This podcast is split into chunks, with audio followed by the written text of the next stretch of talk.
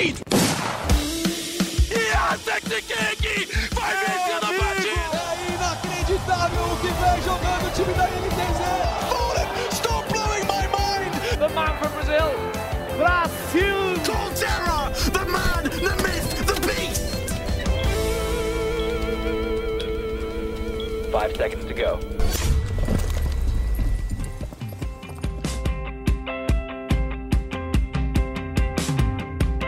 E aí, tá começando o Early Game, eu sou Alessandro Jodar, repórter do Globo Esporte em São Paulo, e hoje eu tô aqui com o PH Nascimento, que você já conhece, e com uma novidade, uma estreia, que é o Rafael Bianco, tá no lugar hoje do Rock Marques, que tá na correria aí, nas suas apurações, vem novidade boa em breve do Rock, fiquem ligados aí no GE, e.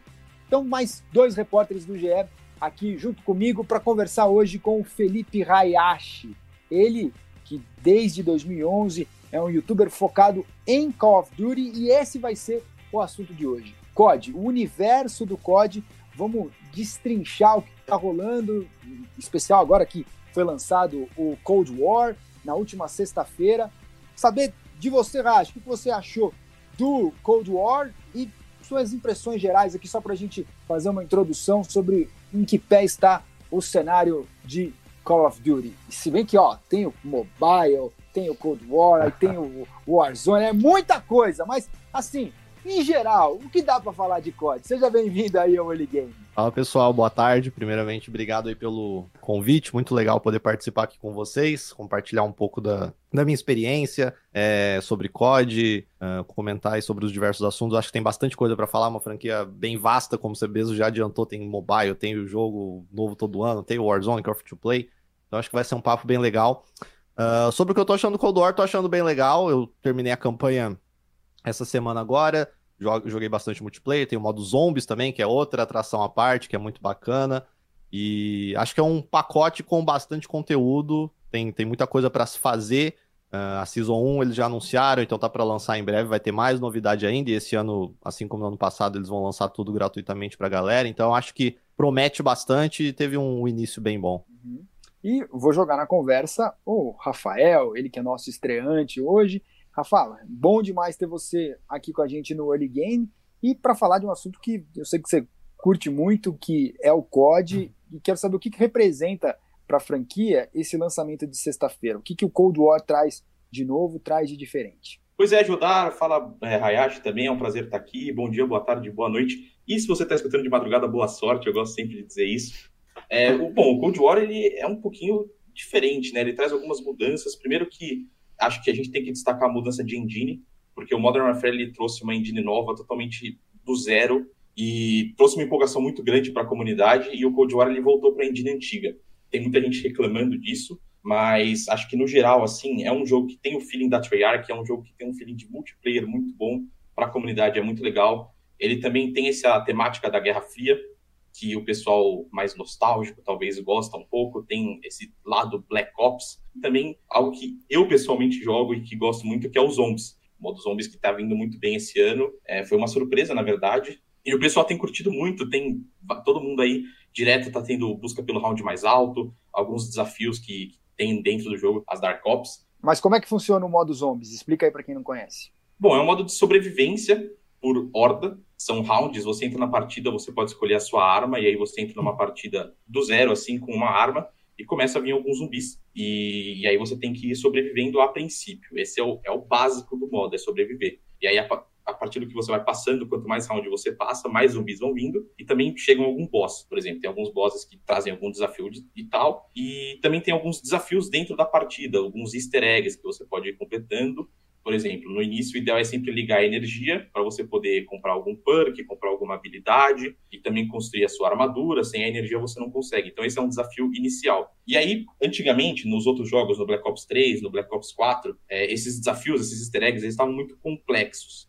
A comunidade talvez estava um pouco afastada, ou então tinha um pessoal, um nicho mais que gostava, mas era muito complexo você entrar numa partida de zombies e ter que fazer as coisas. Eram desafios, tipo, ah, tem que pegar um balde de água, regar a planta, fazer não sei o que lá, 300 passos para poder ligar a energia e começar a jogar. Nesse modo, eles apostaram um pouco diferente. Eles trouxeram algumas mecânicas mais fáceis para talvez iniciantes para facilitar um pouco o jogo de quem quer simplesmente entrar, jogar e se divertir. É mais ou menos assim, né, Hayashi? Sim, é por aí. É por aí, sim. E o modo zombies, ele. Ele, hoje ele tem uma proporção muito grande dentro da franquia. Não, não são todos os CODs que tem o modo zombies. É, existe uma. O COD é uma franquia anual, existe uma divisão de desenvolvimento separada, né? Então, uh, cada ano quem faz é uma produtora diferente. Todos os jogos. A franquia tá sob comando da Activision, e aí existem estúdios diferentes que trabalham em cada um dos CODs anualmente. Então, os CODs que tem zombies geralmente são os CODs desenvolvidos pela Treyarch, que é a desenvolvedora desse ano, é a desenvolvedora responsável pela saga Black Ops. E eles têm zombies no, no jogo deles desde Road at War, em 2008. Então, cada COD que foi passando, Black Ops 1, 2, 3, 4 e agora o Cold War, os zombies foi crescendo, foi evoluindo, foi trazendo mais gente para a comunidade, foi desenvolvendo um lado uh, uh, do game que é totalmente diferente da experiência que a gente está acostumado, tanto com campanha quanto principalmente com multiplayer, né? Uma coisa cooperativa, onde você está matando zumbis. É, como o Rafael explicou bem, você tem às vezes objetivos totalmente uh, separados que são difíceis de você encontrar, às vezes até sozinho. Você precisa ver tutoriais no YouTube, alguma coisa assim, né? Que são o que a gente chama de easter eggs. Então é uma maneira diferente de jogar COD que hoje tem uma comunidade bem sólida dentro da comunidade geral do COD. E o Cold War parece ter começado bem com os zombies desse ano, porque sempre existe muita expectativa em volta, né? Porque é, eles sempre tentam fazer muitas mudanças e tal. O pessoal às vezes é meio né, receoso quanto a isso, mas aparentemente o início do Cold War, em, em termos de zombies, pelo menos, tá, tá muito bom. PH, já estamos aí com mais de seis minutos de episódio e cadê o, o esporte da parada? Onde é que entra o esporte eletrônico? É, o esporte entra eletrônico. No meio dos zumbis, entra no meio dos zumbis. Onde é que tá? Tá lá nos Estados Unidos, Jodar. Fala pessoal do, do Early Game, prazer sempre falar com você, Jodar. Prazer aqui falar agora com o Rafael Bianco, o nosso foguete. E, claro, Hayashi, seja bem-vindo aqui ao Early Game. E, e como você perguntou, Jodar, o competitivo do, do COD tá, infelizmente, preso aos Estados Unidos. Acho que antigamente, por, pelo competitivo ser atrelado aos consoles, acabou não crescendo muito no resto do mundo e ficou apenas limitado ali aquela região. Mas acho que, que com o Warzone, com o lançamento do Warzone nesse ano, acho que, que essa história pode mudar. E, e, isso pode estar tá, tá evoluindo e crescendo como um, realmente um esporte forte é, saindo da, dos Estados Unidos. Aqui no Brasil, por exemplo, a gente tem alguns jogadores bem promissores, apesar do jogo não ter um, um cenário competitivo ainda real, né? Tendo muitas competições apenas de invitational, com a convites, com streamer, mas, mas o, o Nino, o Ninext, o Tony DeBoy, os Narfos são alguns jogadores que estão indo muito bem em todas essas competições que são feitas pela Activision, por parceiras, e acho que o Warzone pode ser esse ponto de virada da chave para a franquia do COD nos esportes. Inclusive, perguntar para o Hayashi aqui, Hayashi também conhecido como Dicas, Notícias e Opiniões. dicas e dicas e dicas. É.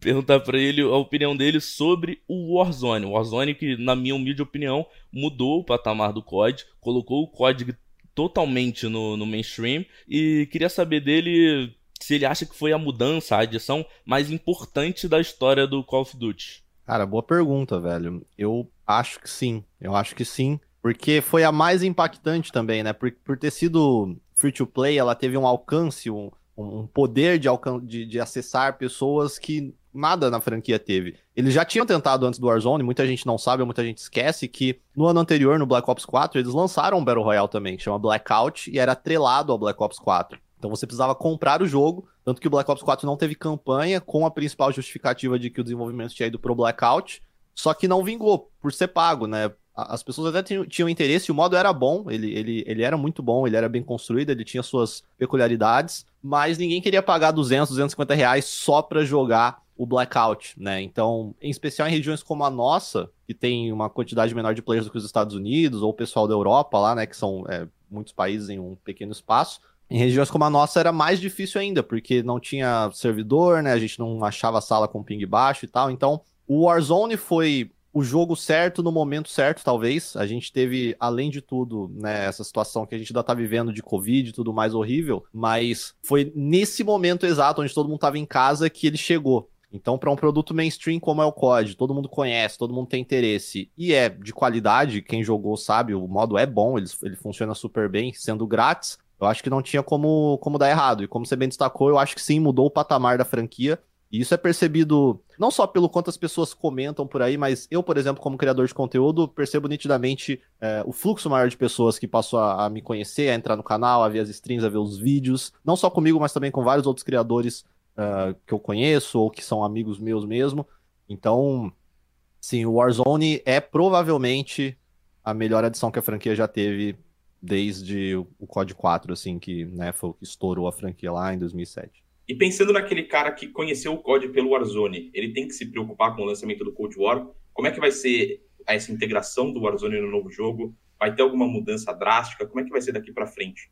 Isso é, isso é uma boa pergunta também, porque eles explicaram um pouco melhor recentemente, mas até pouco tempo atrás ainda era muito obscuro pra gente também. Então, a gente sabia que o Cold War ia sair, porque o COD tem essa janela anual de lançamentos, a gente sabe todo outubro, todo novembro vai sair um COD novo. E o Warzone, ele é um modo, um jogo derivado do Modern Warfare. Ele foi construído em cima da engine do Modern Warfare, ele foi construído em cima das mecânicas, das armas, de tudo que tem no Modern Warfare, tem no Warzone. Então ele é quase que um, um braço extra do, do Modern Warfare, só que grátis. E aí a Activision, quando anunciou o código novo, falou que ele seria integrado ao Cold War. E todo mundo ficou meio, como assim, né? Então, pelo que tudo aparenta, agora dia 10 de dezembro, né, vai sair a Season 1 do Cold War, e eles falaram que todo o conteúdo aí em termos de armas, veículos, skins, etc, vai ser importado pro, pro Warzone. A gente vai permanecer na engine do Modern Warfare, que são engines diferentes, a do, do MW e a do, do Cold War, né, do, do Black Ops Cold War. E a gente vai ter meio que um game que vai continuar evoluindo ao longo dos meses. Então, conforme forem saindo novas seasons pro Cold War, eles vão continuar adicionando esse conteúdo no Warzone, enquanto eles vão manter também todo o conteúdo do Modern Warfare. Então, é um projeto bastante ambicioso, até eu diria, da Activision, de meio que unir dois jogos dentro de um só, o conteúdo deles, né? E até algumas mecânicas, por que não? Uh, em um produto free to play. Então, assim, se vai dar certo, se eles vão conseguir fazer dar certo daqui seis, sete meses, quando já tiver muito conteúdo e eles tiverem que enfiar tudo lá dentro, eu não sei, porque tem questão de balanceamento, tem questão de tamanho de jogo, tem questão de performance, tem questão de duas engines envolvidas, várias e várias coisas, vários pontos, mas para quem gosta de COD, eu acho que é um bom momento para estar vivendo, porque é muita coisa acontecendo e, o Warzone realmente mudou os patamares da franquia. Oh, Hayashi, no meio de tanta coisa, ajuda a gente aqui a deixar bem claro, a diferenciar as caixinhas que existem hoje dentro do COD pensando no competitivo. Então, se alguém fala assim, certo. assim, pô, quero virar pro player de COD, uhum. quais, são, quais são os caminhos que esse cara pode seguir? Ele pode virar um pro player no mobile, ele pode virar um pro player jogando o modo zombies que a gente começou falando, ele pode virar um pro player jogando é, o, o Battle Royale. Quais são os caminhos que a gente pode ter para um cara que quer ser pro player de COD? Olha, se o objetivo dele é ser pro player de COD, independentemente de em qual área do COD, é, hoje existe um cenário realmente oficial ali no multiplayer, né? Que existe a COD Road League e tal, mas como o, o PH falou bem, esse não é um cenário bem desenvolvido no Brasil. Então, assim, o Brasil ainda está muito atrás nessa questão do competitivo. O cenário principal, o cenário onde realmente é, é, os times se destacam, onde rolam premiações, torneios grandes e tudo mais, é nos Estados Unidos. Na Europa também um pouco, mas em especial nos Estados Unidos. Então existe muito isso. A CWL, que é a COD Road League, é predominada por eles praticamente. E para você fazer esse caminho, sendo um cara que mora aqui, é complicado. Tem muitos times que estão aí há muito tempo com ótimos jogadores, a galera manda muito, muito, muito bem. E existem torneios nacionais organizados por empresas daqui e tudo mais, e são bem organizados até, com premiações, etc. Mas não tem aquele. Não, não tem tanta cobertura da mídia, sabe? Não é uma coisa oficial organizada pela Activision, geralmente. Uh, então, é, é um caminho difícil. O Warzone, que tá chegando agora, tá dando sinais de querer desenvolver um modo competitivo também, né? Então ele lançou, ficou por muito tempo sem.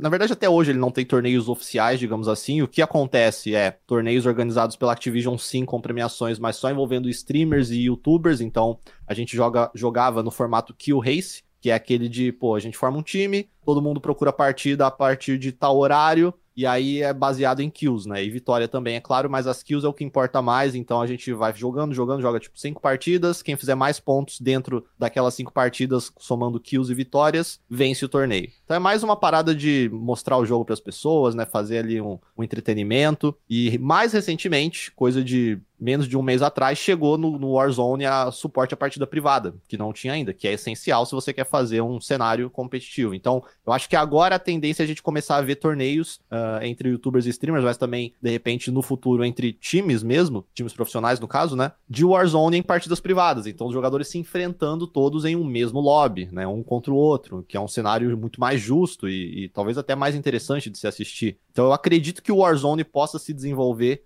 nos próximos meses e de repente, para quem está querendo começar, é uma janela boa agora. Ficar atento a isso, pegar isso desde o começo, né? Porque o, o multiplayer já está bem estabelecido, bem desenvolvido há muitos anos. Então, começar agora e, e desenvolver para cá é sempre complicado, é um processo mais lento. E tem o código mobile também, que não tem necessariamente muito, é, muita ligação com os códigos que saem anualmente, mas que é um grande sucesso, ele é free to play também. E assim, não é tanto a minha praia, então não, não posso falar com tanta propriedade, mas até onde eu sei, existe sim um cenário competitivo e que já, já começou melhor para cá no Brasil. Eu acho, eu acho que existem jogadores uh, uh, competitivos uh, que jogam daqui do Brasil também, e, e, esses torneios têm acontecido, premiações e tal. Então, acho que para quem gosta de celular é uma boa também dar uma olhada, dar uma investida, porque é um novo mercado e que tem crescido bem. O COD Mobile é um jogo de muita qualidade. É, eu tenho a sensação até de que o COD Mobile talvez ele já tenha nascido mais voltado para o esporte. É uma impressão que eu tenho. O PH, é, é, a gente vendo o, o Hayashi explicar aí sobre os diferentes modos, acho que a, a franquia ela está tentando achar o melhor caminho para de fato transformar a experiência do Call of Duty em algo que se encaixe dentro do modelo de esporte eletrônico, porque até então é, o foco era outro, era o multiplayer, o jogador casual, não propriamente o cenário competitivo. É, exatamente. O COD, até por ser um lançamento anual, nunca teve muito essa pegada de competitivo. Antes até de começar o Early Game, a gente estava batendo um papo aqui com o Hayashi, ele contou que o COD bem, dificilmente tem um, uma fila ranqueada no, no, multiplayer, que é algo, assim, essencial. O Valorant, por exemplo, já lançou e no, nas primeiras semanas a comunidade já pedia uma fila ranqueada, porque as pessoas queriam logo transformar aquilo ali num, num esporte eletrônico. O COD, acho que caminhou um pouco nisso, no caso a Activision caminhou um pouco devagar nessa, nessa questão, mas, mas acho que eles estão mudando um pouquinho essa visão e estão focando principalmente no, no Warzone e acho que no mobile também, mas acho que o Warzone é o, o, a menina dos olhos do, da Activision para o esporte eletrônico. Acho que, que nos próximos meses, com a, com o lobby privado vai ajudar bastante nisso, na realização de campeonatos, por exemplo. E acho que esse vai ser o futuro da, da franquia, porque o Warzone, até por ser cross-plataforma, ele, ele permite que, que basicamente qualquer time seja formado, não importa a, a, a plataforma que esteja. Obviamente, todos jogarão no PC, que é o melhor jeito de, de, de ter FPS e, e, ver o jogo rodando melhor competitivamente, não tem jeito. Mas, mas acho que por ter se tornado algo tão popular, que até o Ronaldo Fenômeno joga e posta sobre o Warzone, acho que tem que ser o, o modo que a Activision vai investir pro, pro esporte eletrônico, até pensando em audiência e patrocinadores, essas coisas. E aproveitando aqui, é, queria perguntar pro Hayashi, o COD, como eu falei mais há uns minutinhos atrás, ele é um jogo lançado todo ano, um jogo casual, assim, que não tem fila ranqueada e lembra muito para mim, falando nisso, lembra muito FIFA, que é um jogo também anual, que não foca muito nisso, tem um cenário de esporte, é, bancado até em parceria com a FIFA, a maior entidade do futebol, mas é um jogo completamente fora, assim, o, o, os fãs da, da franquia FIFA não acompanham muito esporte. Você acha que tem uma ligação aí? O COD é o, o FIFA dos FPS? Eu acho que sim, cara. Eu acho que dá pra, dá pra olhar um pouco por esse lado. Até, como você falou, a gente tava conversando um pouco antes de começar. É, o COD é e sabe que é um jogo muito voltado para a experiência casual mesmo, do, do, player casual. Então tem muita gente que compra é, COD e esse é o único jogo que ele compra, que a pessoa compra no ano, talvez, ou um dos poucos jogos. E isso é provavelmente também muito caso do público do FIFA. Porque todo ano você sabe que vai sair, você só joga aquilo de repente e você gosta daquela experiência. Então, muita gente que compra o COD nem sabe direito o que, que são os esportes, o que, que é uma partida competitiva. E o jogo, justamente, até por saber que a sua base de jogadores é muito isso, não se esforça tanto. E quando o jogo sai, não temos uma fila ranqueada já por padrão. É, as pessoas pedem, é claro, sempre tem uma parcela da comunidade que quer e vai ter, eles sempre lançam depois de um tempo, mas nunca vem como algo parte do pacote, nunca é uma prioridade. Como você citou bem o evento do Valorant, tipo, quem joga aquele jogo, o pessoal que vem, pô, do CS e tal, já, já são jogos que tem essa natureza de competitivo, tipo, eu vou jogar, eu quero jogar ranqueado, eu quero jogar contra os caras do meu nível para subir minha patente e mostrar que eu sou bom. No COD a pegada é outra, no COD é, eu quero jogar contra os caras que são piores do que eu, porque eu quero usar meus killstreaks, eu quero fazer 50 barra 0, tá ligado, no multiplayer. E mesmo depois que a ranqueada é lançada, as pessoas não dão tanta atenção. O desafio da Activision é justamente conseguir trazer um pouco desse público casual pra ranqueada, sabe? Então, sim, eu acho que o COD tem como um grande desafio conseguir tornar o seu, a sua comunidade mais competitiva trazer eles mais para esse lado, porque a gente sabe os esportes hoje são muito importantes até para manter um jogo vivo. Geralmente os jogos que têm um esportes forte são os jogos que estão sempre aí, né? E o COD consegue se manter sem ter tanto isso pelo tamanho que ele possui como franquia. Mas com o Warzone, eu acredito que seja uma ótima oportunidade para eles começarem a, a, a, mergulhar mais nesse lado, sabe? Se eles não querem tanto, estra... não estragar, mas se eles não querem tanto mudar o que é o multiplayer, principalmente para sua base de jogadores, se eles não querem forçar tanto na galera o competitivo, eu acho que no Warzone eles têm bastante espaço para isso, porque o Battle Royale por si só já é uma, um modo competitivo, né?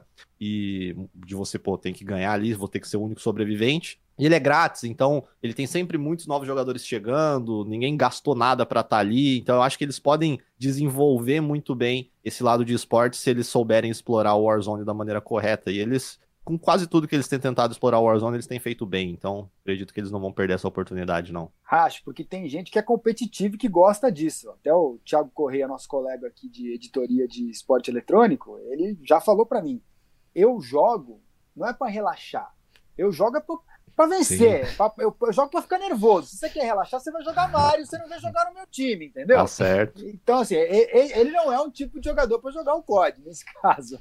É, até cabe. Eu diria que até cabe, mas assim, ele não vai encontrar tantas pessoas como ele, eu diria, tá sabe? certo. Muita gente no o COD tem essa, e aí vem desde os primórdios mesmo. Ele tem essa coisa de jogar bem acima de vencer a partida. Então, é da natureza de como o jogo é montado mesmo, né? Uma das grandes é, características, se assim eu posso dizer, do COD é, são os kill streaks, né? Então você mata dois, três, quatro ali em sequência e você ganha um, um AV. Então você solta ele, ele vai mostrar no seu mapa onde estão os inimigos. Aí você vai matando mais um pouco em sequência, você ganha um helicóptero. O helicóptero vem e começa a matar todo mundo no mapa para você. Então uh, as pessoas jogam muito por isso. E vencer é quase que um plus para muita gente que joga o COD. E, e, é da natureza, é da natureza do, de como a comunidade foi montada, de como o jogo foi montado. Então, isso está enraizado, eu acho, na média, digamos assim, dos players de COD. E, como eu citei, fazer essa transição para ranqueada, fazer as pessoas se importarem em jogar competitivamente para vencer, é um pouco mais complicado, dada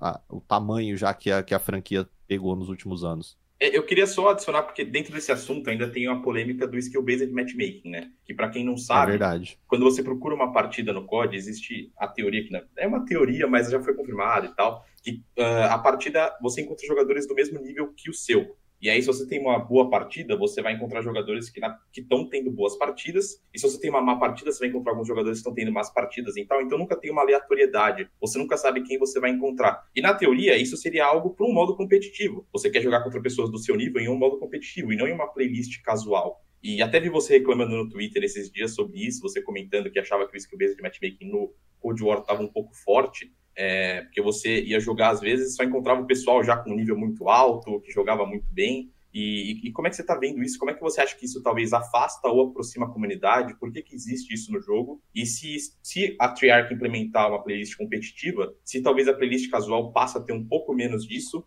para poder deixar a comunidade mais feliz? Ou então os jogadores que querem jogar casualmente poderem jogar casualmente lá e quem quiser competir, que compita na outra playlist? Como é que você acha que é isso? Uhum.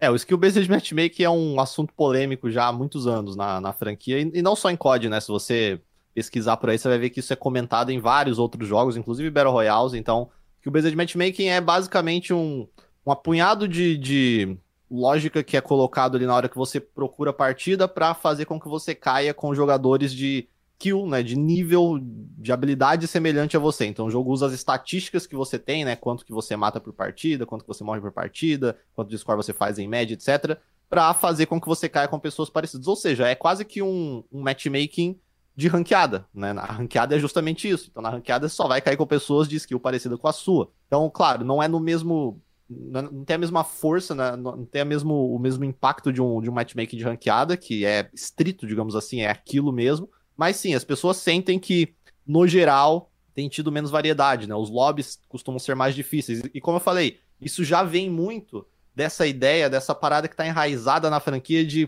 pô, eu quero jogar para jogar bem, eu quero jogar para pegar kill streak, para fazer muito score, não quero jogar para vencer a partida necessariamente. Então, uma vez que você começa a jogar várias partidas no dia e você começa a sofrer para jogar bem em todas elas, vai se criando essa essa ideia, essa sensação de que o skill based matchmaking existe. E, e de fato ele existe, o que a gente não sabe é a que ponto, né? O quão forte ele realmente é. Porque, como eu falei, podem ter níveis e níveis de implementação dessa, dessa feature, desse sistema. Então, ele pode ser um pouquinho mais fraco, então ele vai te dar uma margem para você cair com jogadores um pouco melhores, um pouco piores e etc. Ou ele pode ser um pouco mais estrito e vai te fazer cair com jogadores realmente muito próximos de skill com você. E isso para o jogador de COD, em média, é frustrante.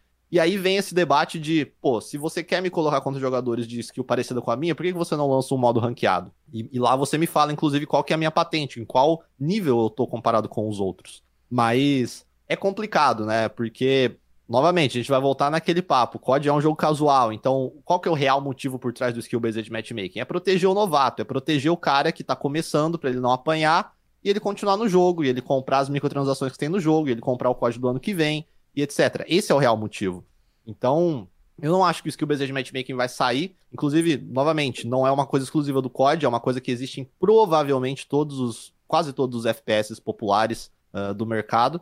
Só que em alguns mais e em outros menos. Só que é um assunto muito polêmico, é um assunto muito polêmico e que desperta na comunidade hoje muita revolta, né? Você vê que uh, na, na, própria beta do Cold War as pessoas já estavam falando disso. E já se criou, e já são anos falando disso tanto, que já se criou quase que uma, uma noia na cabeça das pessoas de que, pô, tudo tá lá. Então, uh, o cara joga mal, pô, skill based matchmaking, sabe? As pessoas quase que usam já como desculpa, já tá até meio chato. Então, é complicado, é um assunto delicado e eles nunca comentam a respeito, né? Essa é a verdade. A Activision, as desenvolvedoras, eles não falam sobre. Uh, porque sim, existe, todo mundo sabe que existe, mas eles não falam o quanto que é, por quê, quando, como, sabe? Só tá lá e eles não falam nada, por mais que a comunidade esperneie todo dia.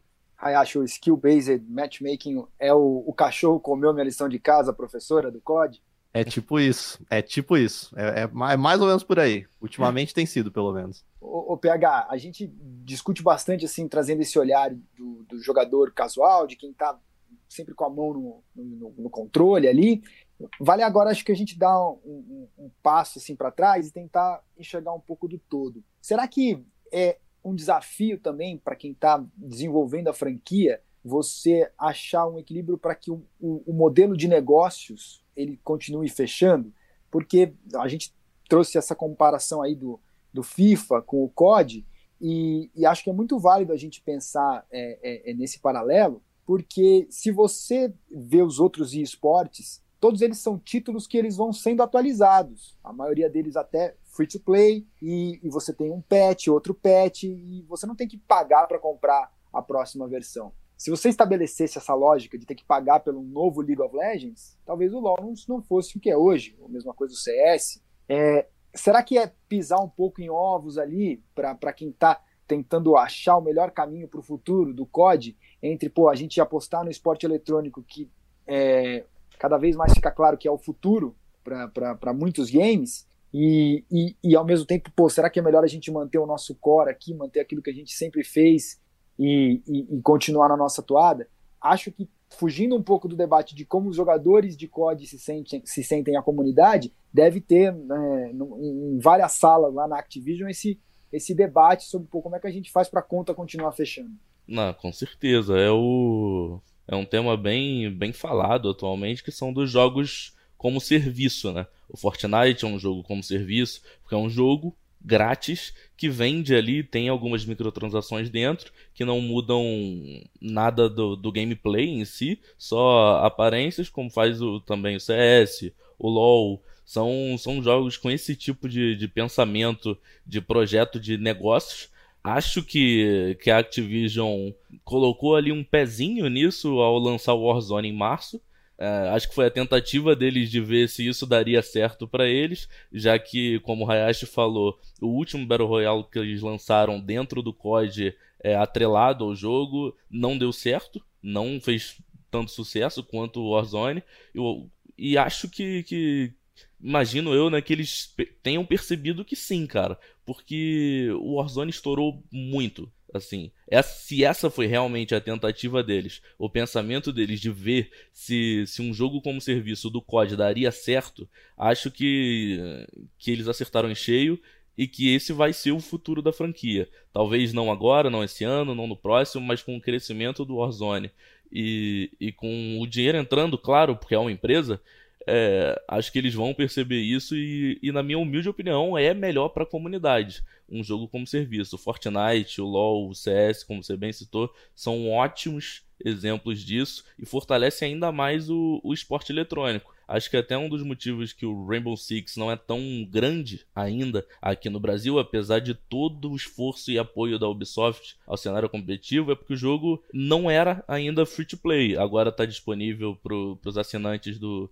Game Pass Ultimate no Xbox, mas acho que ainda é pouco. Acho que o jogo mesmo com as dificuldades de hacker, tem que se tornar free to play e é uma, uma quase uma obrigatoriedade para os jogos que querem ser um esporte eletrônico, assim. E imagino eu que, que a diretoria da Activision vá, vá seguir esse caminho também.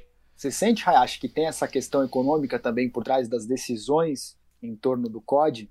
Ah, total, total, porque, como a gente citou, ele, ele é um jogo muito popular, muito mainstream, então para Activision ainda é muito interessante manter esse modelo anual. E sim, com certeza ele, ele atrapalha o desenvolvimento dos esportes, porque pô, todo ano você troca de jogo. Então, é, os próprios jogadores profissionais, eles têm que se adaptar ao novo jogo, sabe? Pô, de um COD para o outro mudam as mecânicas, mudam os mapas, mudam as armas, muda o jeito de jogar, muda o feeling, muda a época. Então é, é uma alteração grande se a gente for pensar é, é, em como se desenvolve um cenário competitivo, sabe? Então isso atrapalha, certamente. Eu acho que o COD poderia já ter um cenário bem mais desenvolvido se ele não fosse um jogo anual. Mas entra ano, sai ano e continua sendo o jogo ou um dos jogos mais vendidos do ano. Então a Activision vai pensar por que, que eu vou deixar de lançar um, um, produto desse anualmente se as pessoas ainda têm tanto interesse, ainda vende tanto, ainda dá tanto dinheiro. Então, o Warzone, voltando a ele mais uma vez, é uma possibilidade realmente, porque a tendência e a ideia até, eles próprios já falaram isso, a, a, ideia é que o Warzone permaneça ali como um jogo próprio, né? Ele já é até tratado como Call of Duty Warzone, ele é o seu próprio jogo, não mais um braço do Modern Warfare ou coisa assim.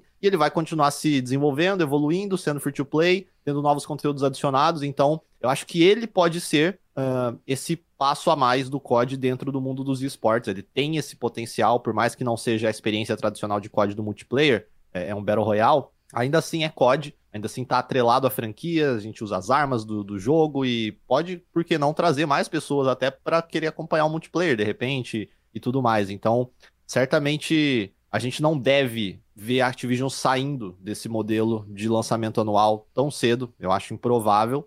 Por mais que ele seja até complicado, né? A gente, por vezes, tem jogos que saem relativamente incompletos por conta de não dar tempo, né? E, e, o COD até, a gente falou sobre jogos como serviço, né? Hoje o COD é um misto disso. Durante a vida útil dele, então, agora lançou o Cold War, até o final do, da vida útil dele, que seria até outubro do ano que vem mais ou menos, ele é tratado também como um jogo como serviço. Então, sempre estão chegando atualizações, sempre estão chegando conteúdos extras, sabe? Tipo, existe um esforço também, um investimento grande deles ao longo do ano de manter o game vivo, de manter o jogo interessante para as pessoas. Só que aí, depois daquele ano, ele é deixado de lado, geralmente, né? Então, foco, o foco vai todo para outro game. Então, sim, é, é uma dinâmica bem única, diria eu, dentro da, da indústria. Talvez justamente o FIFA seja uma das poucas comparações possíveis. E vamos ver, o Warzone acho que é o grande, a grande carta na manga da Activision para várias coisas que englobam a franquia. Rafael, eu conversei algumas semanas com é, o General Manager geral de mobile da Activision, o Matt Lewis. É, na verdade, ele é do General Manager do COD Mobile. E uma das coisas que ele me falou que mais me chamou a atenção foi enaltecer o catálogo que o Call of Duty tem, que é o que o Hayashi falou de armas, é, de, de, de, enfim, de toda a história que já foi criada em torno, em cima do jogo. E então eles têm a possibilidade de recorrer a esse catálogo para criar novas interações, para é, gerar conteúdo e que crie interesse em quem, tanto para aqueles que gostam da série, que conhecem da série e se divertem de às vezes revisitar uma arma que tinham visto é, antes e, e também é, é, usar dessa expertise para atrair mais pessoas. Quanto que você acha que o peso desse catálogo pode ajudar no, no, no COD como esporte eletrônico? Isso tem de fato algum tipo de reverberação ah, eu acho que ajuda no lançamento em si todo ano, né? Por exemplo, a gente teve o lançamento do Black Ops Cold War agora, e muita gente compra o jogo por ser Black Ops. Tanto que a gente, eu não sei quando que a gente vai ver a Treyarch tirar o nome Black Ops de um lançamento dela, porque o nome é muito forte. Então teve o Black Ops 1, teve o Black Ops 2, teve o Black Ops 3, o Black Ops 4, que fizeram sucessos. Mesma coisa com o Modern Warfare, que voltou justamente com isso. Então eles sempre recorrem ao portfólio. Mas pensando em um esporte eletrônico, é difícil porque você não tem uma continuidade. Então, por mais que tenha esse portfólio, quando um jogo novo lança, o costume é o jogo antigo morrer. As pessoas não vão voltar para jogar aquele jogo. Então, as pessoas vão sempre se atualizando e jogando o um novo jogo. Tanto que o competitivo em si é baseado sempre no jogo atual. Né? Talvez isso funcione um pouco no, no COD Mobile, que não tem essa temática, não tem essa coisa presa, e ele pode ir adicionando os conteúdos dos diferentes jogos. Né? Então, dentro dele, você pode ter uma arma do Black Ops, você pode ter uma arma do Modern Warfare, e isso não tem problema. Então, talvez o portfólio lá seja muito grande. Mas para cada jogo, isso vai ficando limitado, né? Uhum. Hayashi, na sua opinião, quanto que esse catálogo joga a favor? Por outro lado, também não pode acabar é, engessando um pouco, porque você tem ali uma, uma linha, você tem uma tradição e você, e você às vezes pode querer inovar. É, ah, vamos dar uma cara mais de Fortnite aqui. Vamos deixar os, os, os, os campeões, os personagens um pouco mais estilizados, tentar atacar um público mais infantil tal, e aí você vai desagradar toda uma galera.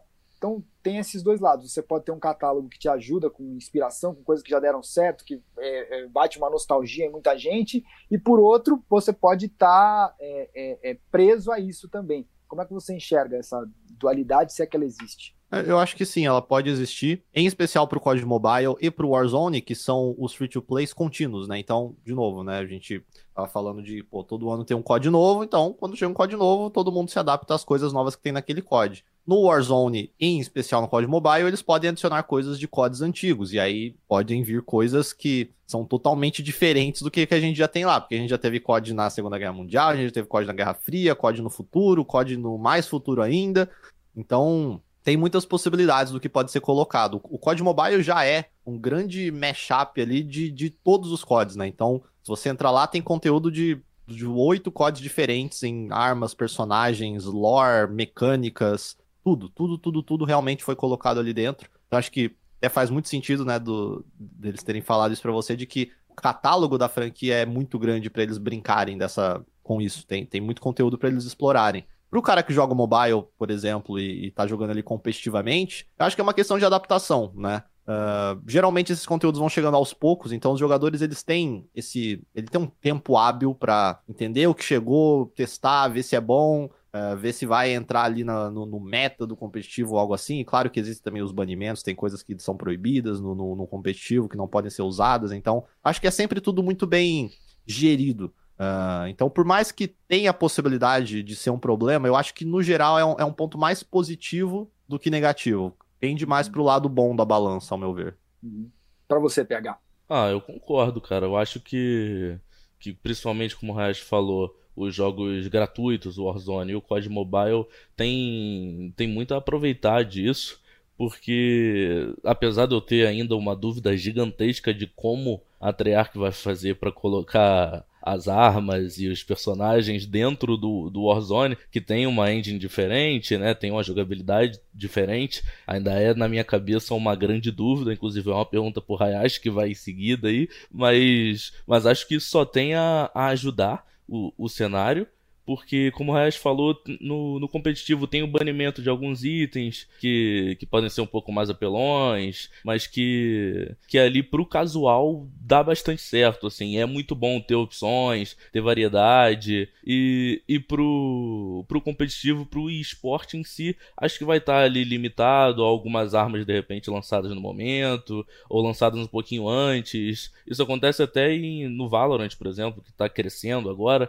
É, algumas personagens e algumas armas que são recém-lançadas não, não podem ser usadas no competitivo. Nessa última competição, o First Strike, a, a gente Sky não pôde ser usada porque tinha sido lançada recentemente. Então acho que, que isso é bom pro público casual e não tem problema pro, pro esporte eletrônico. E agora passando aquela pergunta pro Hayashi, é como ele acha, como se acha, Hayashi, que vai acontecer essa transição que particularmente, olha, na minha cabeça dá, dá, dá um nó. É, então, é, era uma dúvida que muita gente tinha. Até pouco tempo atrás, a gente não tinha quase nenhuma informação. Hoje a gente já tem um pouco mais, mas ainda sobram muitas dúvidas. Eu acho que mais próximo da integração, que vai ser no dia 10 agora de dezembro, eles devem dar mais detalhes. O grande desafio para mim é as armas do Cold War são, foram criadas e balanceadas para como funciona o Cold War. E as armas do Modern Warfare, a mesma coisa para o Modern Warfare. Então, você juntar ambas em um jogo só vai dar um trabalho de balanceamento, de ajuste fino muito grande. Quem tiver encarregado de fazer isso lá dentro vai ter que ter muito cuidado, porque a ideia da Activision, pelo que eles falaram, isso já está confirmado, é eles vão migrar todas as armas do Cold War pro Warzone. Perdão, a moto. Eles vão, eles vão migrar todas as armas do Cold War pro Warzone, enquanto eles mantêm todas as armas do Modern Warfare no Warzone também. Então vai ser o arsenal completo dos dois jogos em um game só com um sistema de attachments, né, que são os acessórios que você coloca na arma, bem complexo, bem complexo, é tipo mais de 50, 60 attachments por arma, cada um mudando estatísticas diferentes, melhorando e piorando a arma em, em campos diferentes. Uh, e como eu falei, que na sua base foram balanceadas para jogos diferentes. O Cold War, por exemplo, no multiplayer tradicional, a gente tem 150 de vida no personagem, no Modern Warfare a gente tem 100 de vida. Então só aí já é uma diferença. O Warzone por si só, se a gente contar o colete, tinha 250 de vida. Mas se a arma base foi balanceada para impactar no dano 150 e a outra arma foi, foi criada para impactar no, no dano 100, já tem uma diferença ali, sabe? Então eles vão ter que fazer um trabalho de adaptação muito grande. Mas a questão de serem duas engines diferentes, então eles meio que têm que. Eu não sou desenvolvedor, não sei como é que funciona, mas eles têm que ou importar de uma engine para outra de alguma forma, ou recriar lá dentro os mesmos itens, personagens, skins, etc. Mas certamente eles têm uma ferramenta ali, alguma maneira de fazer esse, esse, esse porte de forma mais tranquila. Mas quantos bugs isso não pode gerar, sabe? Então, assim, são várias e várias e várias dúvidas. E se a ideia é continuar atualizando o Warzone, o que, que vai acontecer quando sair o código do ano que vem? Vai ter conteúdo de três jogos em um só? Qual que vai ser o tamanho? Hoje o Warzone já tem tipo cento e não sei quantos giga, quase 200. Quanto que ele vai pesar no ano que vem? Eles vão ter que chegar um momento que eles vão ter que tirar conteúdo. E aí eles vão tirar conteúdo como? Sendo que praticamente todas as armas têm skin pagas no, na loja. Tipo, eu comprei uma skin de uma arma e agora ela não tá mais no jogo. Não tem como, eles têm que manter tudo lá. Eu gastei meu dinheiro naquilo. Então, é, uma, é um projeto dos mais ambiciosos que eu já vi na indústria e que tem muitas dúvidas ainda. Se eles conseguirem fazer dar certo, vai ser fantástico, mas eu acho que tem muitas coisas que eles precisam pensar. Vai ter que ser um projeto muito bem desenvolvido. A gente está muito no começo, então talvez até muitas dúvidas, muitas dúvidas, não, muitos problemas que a gente nem consegue enxergar vão aparecer, sabe? Então veremos. Esse, esse dia 10, quando sair a, a, transição, já deve responder muita coisa, já deve nos dar um, caminho, um norte de como é que vai ser daqui para frente. E aí a gente vai acompanhando de perto para ver onde isso vai terminar em Hayashi sobre essa questão aí de importar uma arma de um jogo para o outro, como fazer esse balanceamento. Depois que colocaram o Solid Snake no Super Smash Bros., eu acredito que os desenvolvedores são capazes de qualquer coisa, entendeu? Faz sentido, faz eu, sentido. Eu, eu, acho que esses caras são os magos e eles têm esse poder, eles acham os caminhos deles, isso é uma coisa. E aí, uma outra reflexão que eu queria propor aqui, será que em cima disso que você falou, que pô, agora são tantas frentes, são é, tantos jogos, Será que o fã de COD ele vai virar é, fã de um COD apenas? Então, assim, pô, eu vou parar de jogar todos os CODs e vou focar só num aqui que se encaixa mais com aquilo que eu gosto. É, o que talvez não seja muito a característica do fã da franquia que joga tudo que tem a ver com o COD, mas será que agora é, o COD vai, vai criar nichos dentro dele mesmo? Existe um pouco disso, para ser bem sincero. Tem muita gente que só joga os Black Ops. Porque, como eu citei no início, a gente tem essa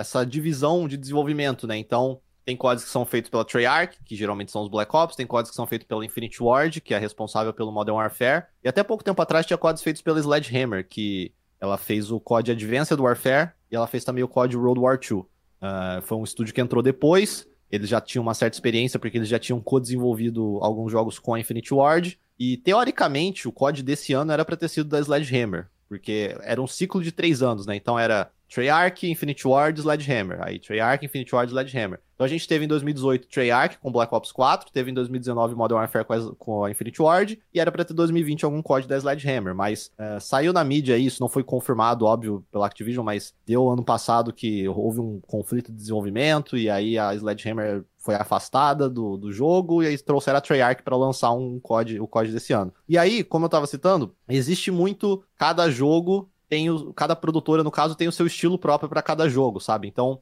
quem joga muito mesmo, quem compra COD todos os anos, consegue diferenciar quando tá jogando um COD da Treyarch do que quando tá jogando um COD da Infinite Ward, sabe? Existem decisões de gameplay, existem ideias, existem várias coisas ali dentro que fazem com que você veja a cara daquela developer naquele jogo. Então, tem muita gente que só joga os códigos da Treyarch, tem muita gente que só joga os jogos da Infinity Ward. Ou até que compra todos, mas vai dar preferência, vai jogar por mais tempo os de uma produtora ou de outra. Então já existe um pouco isso. E eu acho que o que pode acontecer, né, expandindo a sua pergunta, é a gente ter pessoas presas ao Warzone. Porque muita gente jogava, comprava COD todos os anos, saiu o Warzone e hoje só joga o Warzone e não vê tanto motivo para comprar o jogo tradicional. Não só porque não quer ficar gastando dinheiro todos os anos, mas também porque o modo de jogo, o Battle Royale em si, atrai mais aquela pessoa. Eu mesmo hoje sou uma pessoa que gosto muito mais de jogar Battle Royale do que a experiência tradicional de multiplayer do COD. Então, eu acho que muita gente vai deixar de comprar COD para jogar só o Warzone principalmente se ele continuar se atualizando. Da mesma forma também que muita gente conheceu o COD pelo Warzone e comprou o produto principal. Então, é uma via de mão dupla aí e que eu acho que tá dando certo para mais certo do que errado, com certeza para Activision, porque a gente viu, né, a gente comentou já que o COD nunca esteve tão bem quanto atualmente, né? Eu acho que é mais ou menos por aí. Não, como é rica a história do COD, né, Rafael? Eu acho muito bacana o, o que o Hayashi falou aqui. É, é, eu consegui ouvir no fundo da minha cabeça algo muito parecido com um colega meu que é muito fã de Marvel e ele até me fez, não, você precisa assistir todos os filmes da Marvel. Eu tô quase chegando no Ultimato, faltam uns três. Mas é, é, muito parceiro meu, eu falei, não, vamos nessa, vai. E aí é, eu lembro muito dele falando do filme do Hulk. Eu falei, mas a gente não vai assistir o filme do Hulk? Não, o filme do Hulk foi é outra, é outra era, não tem nada a ver. Se você quiser ver, a gente pode até ver junto, porque é o Hulk, mas é, é uma outra pegada tal. E, e, é muito parecido com isso que o Raj está falando. Então, assim, o fã, ele vai lá, pode até assistir, pode até jogar, mas ele sabe que foi feito por uma outra desenvolvedora, que tem ali o, o personagem, tem ali a, a, a, a, marca, mas não é a, aquilo que ele mais gosta. E, e, e eu estou trazendo isso para mostrar como é, como é um universo vasto e, e como, e como é, é bacana a gente ver a, os fãs se relacionando de maneira é, que vai além de só do jogo ali, mas do cara seguir os bastidores do negócio para saber quem que está produzindo, para daí fazer a avaliação dele se é bom ou se é ruim. Pois é, e me impressiona como a franquia, assim como os fãs da franquia são apaixonados, né? Por exemplo, a gente está em novembro e a gente sabe que em novembro do ano que vem vai chegar um COD novo, provavelmente. A gente não tem essa certeza ainda, mas, por exemplo, todo ano tem o um lançamento do COD. E nessa época a gente nunca sabe quem vai desenvolver o COD, qual vai ser o nome do COD, qual vai ser a temática dele, como é que vai ser ele. Só que o fã ele já está pensando nesse COD, ele já está ansioso por ele, ele já quer saber qual vai ser o próximo ano.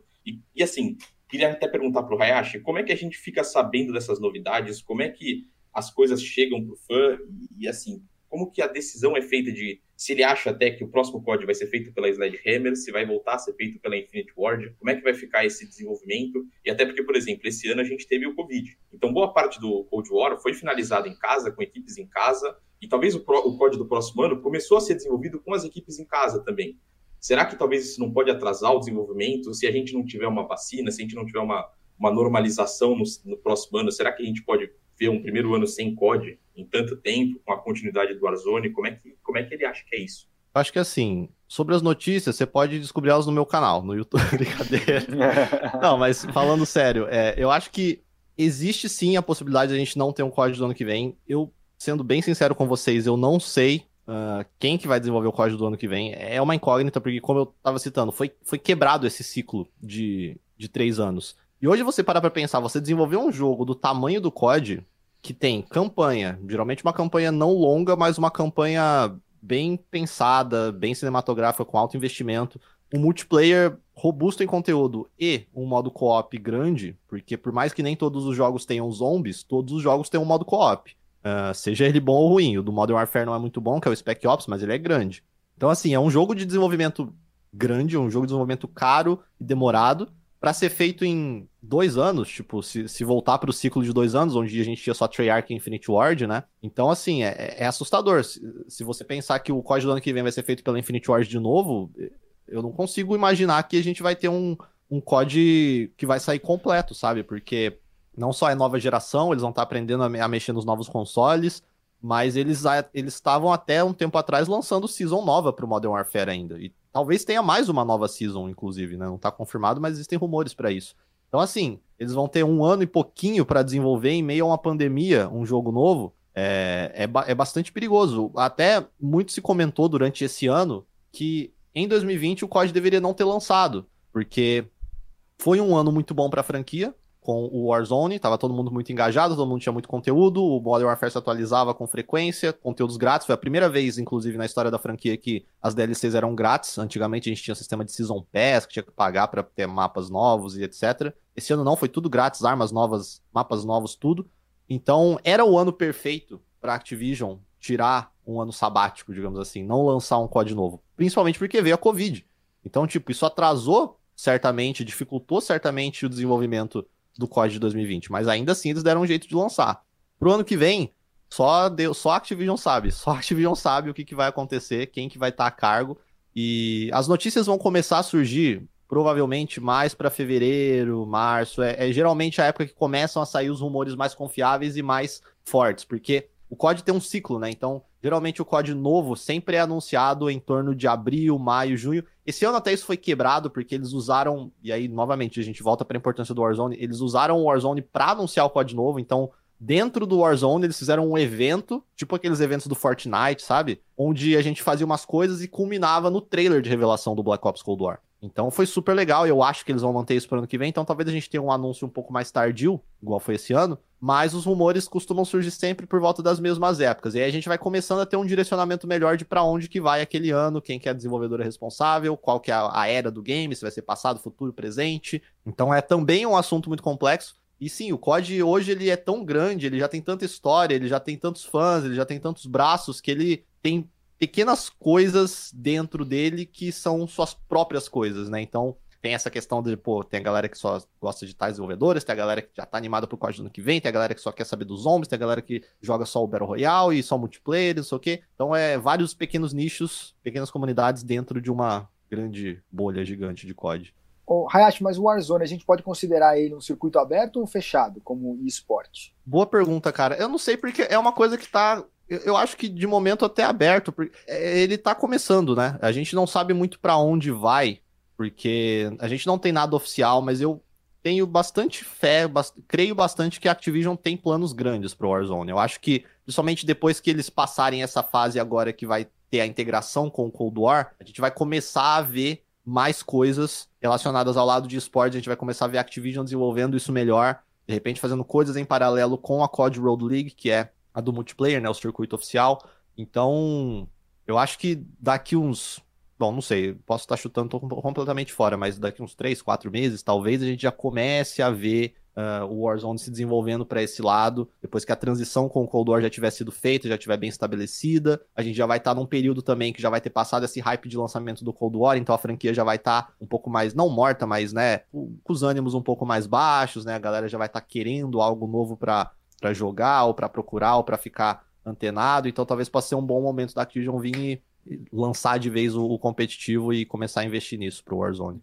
Já o multiplayer, é, a gente pode considerar um circuito fechado, né? Já que quem organiza tudo é a própria Activision. Sim, a, a Quad Road League é totalmente organizada pela, pela Activision. Uh, inclusive existem é, por exemplo, você não pode. É, ela é focada em controle, você não pode jogar de mouse e teclado. E isso é uma coisa que eu não sei como é que vai ser pro Warzone, sabe? Porque o COD sempre foi um jogo de console, E agora, com o lançamento do, do Warzone, ser free to play, etc., e Battle Royale ser um modo muito popular no PC, a gente tá vendo uma grande quantidade de jogadores de PC. Eu, eu, tenho muita curiosidade de ver como é que eles vão fazer isso pro Warzone. Se você vai ser obrigado a jogar de controle ou se você vai poder jogar de mouse e teclado. Para mim seria uma loucura quase forçar as pessoas a jogarem de controle, uh, dado, como eu falei, a popularidade de Battle Royale e do Warzone em si no PC. Mas é uma, é uma possibilidade, porque o COD ele tem parcerias. É, atualmente tem com a Sony, por muito tempo teve com a Microsoft que as DLCs têm que sair antes, sabe, nessa plataforma, ou tem acordos de, de bônus dentro do game, e hoje esses acordos são com a Sony. Então todo o circuito profissional é patrocinado, entre aspas, eu acredito que tem apoio direto da Sony.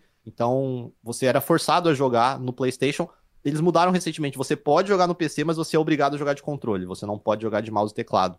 Então eu quero ver como é que vai ser para pro, pro Warzone, mas eu acredito que eles vão deixar jogar de, de mouse e teclado sim. É, Hayashi, eu estava conversando esses dias numa entrevista com o Nino, o Ninext, e uhum. a gente falou sobre a inspiração que pode vir a ter da Activision no Fortnite, seja no competitivo, que tem um competitivo muito forte, muito investimento da Epic Games no competitivo mundial do Fortnite e nos eventos, como você falou, do dentro do Warzone. O que, que você acha? Que, que é o ideal mesmo do, da Activision se inspirar no, no Fortnite, no competitivo e nos eventos ou não? Qual a sua opinião?